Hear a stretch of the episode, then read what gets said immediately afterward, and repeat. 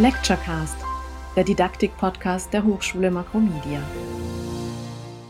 Bei Lecturecast geht es darum, mit wechselnden Gästen über wechselnde Themen zu sprechen, die für uns von hochschuldidaktischer Bedeutung sind. Mein Name ist Andreas Seppel-Seger und ich bin Professor für Medienmanagement am Campus Hamburg. Mein Name ist Sebastian Brandt. Ich bin derzeit Professor für Journalistik und Unternehmenskommunikation am Campus in Stuttgart. Unser heutiger Gast ist Marlies Prinzig vom Campus Köln, Professorin für Journalistik. Und das Thema, über das wir mit Marlies sprechen wollen, ist Data Literacy. Ja, vielleicht fangen wir direkt mal mit ähm, dem Begriff der Literacy an. Das ist ja so ein Begriff, der wird in den ja, Medienwissenschaften hoch und runter diskutiert. Es gibt unglaublich viele Literacies, von der Media Literacy über die Information Literacy.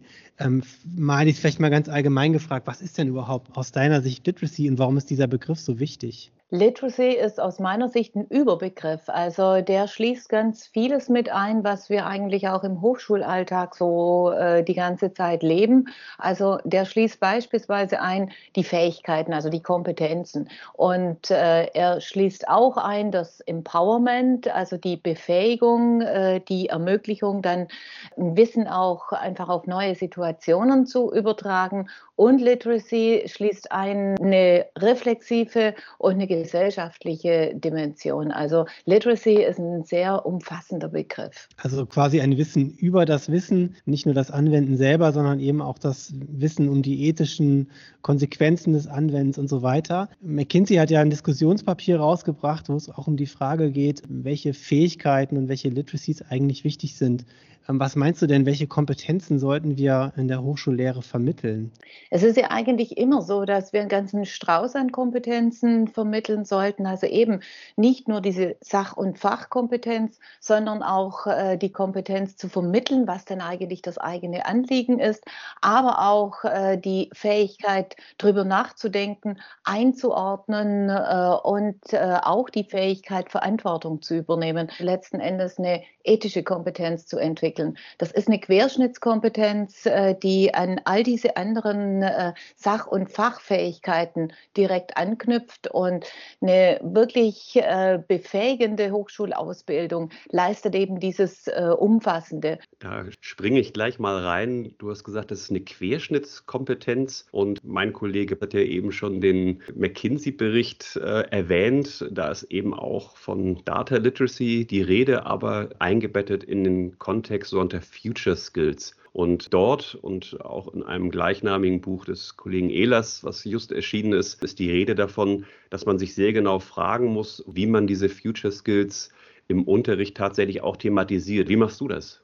Das ist äh, ein Thema, das wir in ganz verschiedenen Situationen erleben, und zwar immer dann, wenn irgendetwas neu ist und man möchte dann diesen neuen Inhalt mit in die Ausbildung aufnehmen. Wir haben das am Anfang beispielsweise im Journalismusstudiengang äh, so gehabt, äh, dass man dann gewusst hat, es gibt Online-Journalismus und man will das auch vermitteln.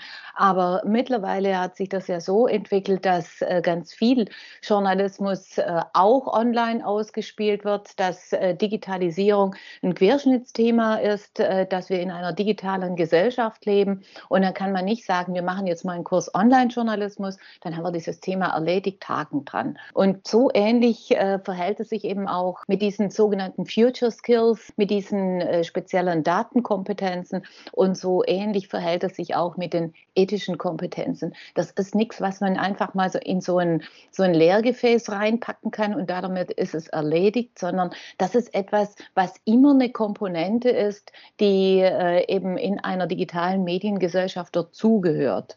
Future Skills äh, halte ich für einen äh, sehr schwierigen äh, Begriff. Das äh, wirkt so, als wäre das irgendetwas, was jetzt noch nicht so ganz gilt und irgendwann mal gelten wird. Und dabei ist es eigentlich ein Wissen und eine Kompetenz und eine Befähigung, die wir im Hier und Jetzt bereits brauchen. Genau, im Hier und Jetzt. Und ähm, so verstehe ich zumindest Future Skills vor allen Dingen, um auch in der Zukunft dann in der Medienwelt bestehen zu können. Malis, ich komme nochmal zurück auf deinen praktischen Unterricht. Wo hast du das Gefühl, spielt das Thema Data Literacy eine besonders, äh, besonders starke Rolle vielleicht und wie versuchst du das zu thematisieren? An welchen Stellen taucht das auf? An ganz vielen Stellen. Also ähm, man kann das äh, sehr breit thematisieren. Das haben wir beispielsweise gemacht im Rahmen eines äh, Forschungsprojekts, da wo wirklich Datenerhebung der Kern des Unterrichts selber war. Das kann aber auch in ganz andere äh, Kontexte eingebettet werden. Also vielleicht ein ganz äh, kleines Beispiel, das ich auch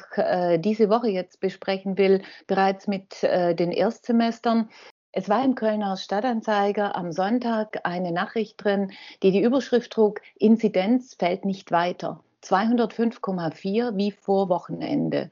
Und ich will die Studierenden äh, fragen, was bedeutet das eigentlich? Inzidenz fällt nicht weiter. Was ist denn eigentlich tatsächlich geschehen? Das ist für mich ein ganz wichtiger äh, Schlüssel in der Vermittlung, dass man über Geschichten, die sie direkt betreffen, Sie sensibilisiert dafür, wie bedeutsam es ist, äh, sich nicht irgendwie vor Daten und vor allem, was mit Zahlen und mit Mathe zu tun hat, zu fürchten, sondern sich bewusst darauf einzulassen und äh, zu äh, spüren, dass es wirklich bedeutsam ist, erstens, und zweitens kein Hexenwerk. Das ist ein schönes Beispiel, was ich direkt mal aufgreifen will, weil ähm, also McKinsey sieht ja jetzt Literacy vor allem im Bereich ähm, von Unternehmen und unternehmerisch bezogenen Kompetenzen, also Employability.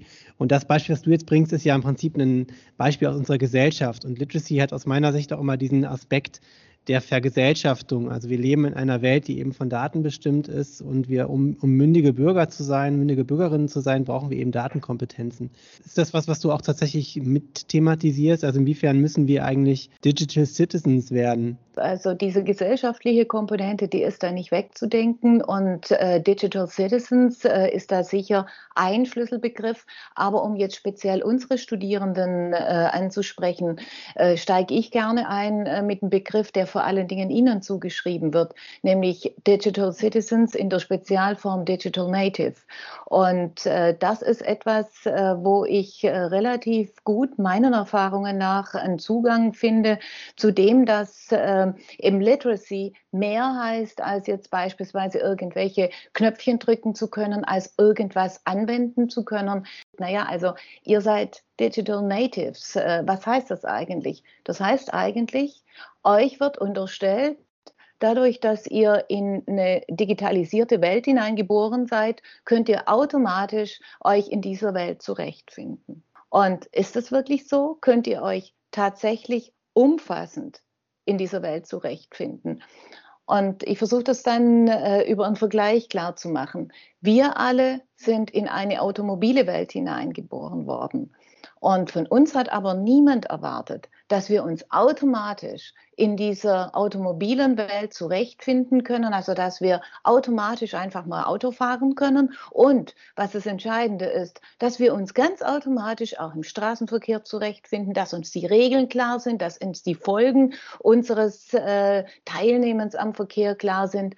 Nein, das hat man von uns nicht erwartet. Das erwartet man aber oft von dieser Generation, dieser sogenannten Digital Natives und lässt sie damit äh, ganz schön im Stich und äh, das ist für die meisten, wenn wir dann so eine Diskussion führen, dann wirklich so ein erster Punkt, um darüber nachzudenken, Moment mal, welche Funktion und welche äh, auch äh, Situation haben wir denn eigentlich in dieser digitalen Gesellschaft? Das ist eine ganz tolle Metapher, Marlies, die merke ich mir. Wir sind es ja gewohnt, unsere Wissensbereiche zu granulieren. Da gibt es dann Veranstaltungen, Grundlagen, vielleicht Wirtschaftsmathematik, Statistik. Das ist aber nicht das, was dort thematisiert wird, was du unter Data Literacy verstehst. Für viele ist eigentlich schon das Wort Mathe ein Trigger, der auslöst äh, Abwehr, Ablehnung etc. Ich kenne das auch aus meinen eigenen äh, Redaktionszeiten. Also da war es auch so, dass viele Kolleginnen äh, und Kollegen also irgendwie fanden, naja, jetzt haben wir endlich diese Schulzeit mit diesem blöden Matheunterricht hinter uns. Jetzt befassen wir uns mit den wichtigen Dingen und verändern die Welt.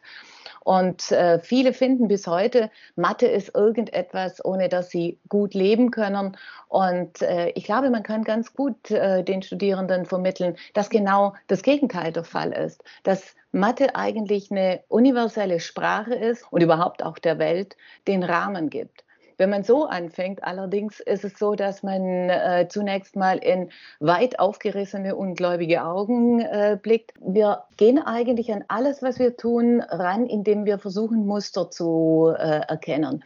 Muster wie Jahreszeiten, wie Tag-Nacht-Wechsel liefern dann praktisch äh, äh, den Begriff der Zeit. Muster aus der Natur, Spiralnebel in der Galaxie, Spirale der Nautilus-Schnecke, Spirale in einem aufgeschnittenen Rotkohlkopf, ähm, Muster in der Berichterstattung, die wir dann in Inhaltsanalysen uns äh, anschauen, Vermittlungskompetenz im Journalismus, wo wir auf bestimmte Verhaltensmuster hinweisen, wo wir versuchen, äh, bestimmte Argumente zueinander zu bringen und Muster darzulegen. Das ist im Grunde genommen ein mathematisches Herangehen. Also insofern ist das etwas, äh, was uns jeden Tag äh, begleitet, wo wir aber häufig äh, einfach eine Sperre dadurch haben, dass zugegeben manchmal auch der Mathematikunterricht in den Schulen bereits wirklich verbesserungsfähig ist und dass man da wirklich eben auch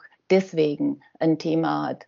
Ich möchte vielleicht an der Stelle noch äh, einen Punkt äh, machen. Sobald ich den äh, Studierenden vermittelt habe, dass Mathe eigentlich etwas ist, was um sie herum passiert, ist es häufig so, dass dann so diese, diese Hürden etwas niedriger werden. Und es gibt auch da ein Pendant in der Forschung dazu. Man weiß aus der Forschung beispielsweise, dass wenn man älteren Menschen einen Gedächtnistest vorlegt, dann sind sie in diesen Tests schlechter, wenn man sie vorher auf ihr Alter hinweist oder wenn zum Beispiel der Raum, in dem Sie diese Tests machen sollen, mit Bildern junger Menschen dekoriert äh, ist. Das heißt also, wenn ich vorher sage, na ja, also jetzt machen wir was mit Mathe und äh, Mathe ist für alle richtig schwierig und ihr mögt das ja auch nicht äh, so wirklich, dann äh, erhöhe ich diese Hürden und wenn ich einsteige, indem ich äh, versuche klarzumachen, wo denn alles ohnehin uns Mathematik begegnet und wo wir ganz natürlich mit Mathematik umgehen, dann ist diese Hürde deutlich niedriger. Äh, Marlies, ist es richtig, bin ich richtig informiert, dass du Mathematik studiert hast? Ja.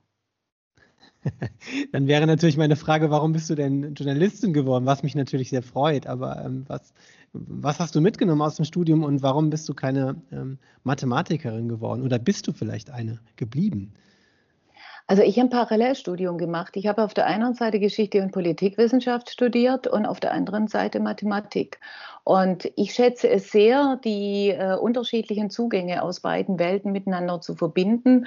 Und äh, Journalismus ist für mich ein Feld und äh, daran andockend die Kommunikationswissenschaft, äh, wo man dieses hervorragen kann, weil wir es da eben ganz häufig mit interdisziplinären und mit Querschnittsthemen zu tun haben. Ähm, Marlies, ich hatte es ja schon angekündigt. Zum Ende jeder Episode stellen wir unseren Gästen die immer gleiche Frage nach ihren drei Tipps für erfolgreiche Hochschullehre. Was sind deine drei Hinweise, die du Kolleginnen und Kollegen geben kannst?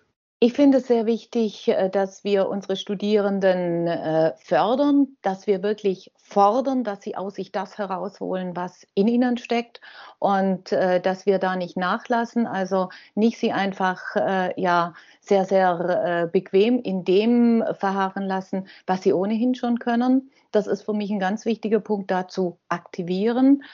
Ein zweiter ganz wichtiger Punkt ist der Punkt des Hinhörens, also nicht einfach irgendwie äh, mit der Einstellung rangehen, ich will jetzt das rüberbringen, egal was damit passiert, sondern wirklich hinhören, was kommt davon an, auch immer wieder darauf äh, zu achten, was äh, kommt an Feedback. Und äh, der dritte wichtige Punkt äh, für mich ist, mir auch selber in der Vorbereitung immer wieder zu überlegen, mit welchen Geschichten, und damit meine ich äh, nicht Fiction, sondern Non-Fiction, mit welchen Geschichten kann ich eine Brücke in die Alltagswelt schaffen. Also, dass man äh, auf die Art und Weise auch deutlich macht, dass wir an einer Hochschule natürlich theorieorientiert sind, natürlich äh, empirisch äh, fundiert äh, unterrichten wollen, dass das Ganze aber auch Sinn macht und nicht irgendwie äh, etwas ist, was man halt äh, eben tun muss. Und das gelingt, glaube ich, am besten, indem man äh, über Geschichten und über daraus resultierende Beispiele kommt. Das Storytelling, Marlies, ist dir heute jedenfalls schon mal in diesem Kontext sehr, sehr gut gelungen. Das war eine Session, die mir riesig viel Spaß gemacht hat. Ganz herzlichen Dank, wie immer, auch an unsere Zuhörerinnen und Zuhörer. Schalten Sie wieder ein, wenn es in 14 Tagen heißt Lecturecast, der Didaktik-Podcast der Hochschule Makromedia.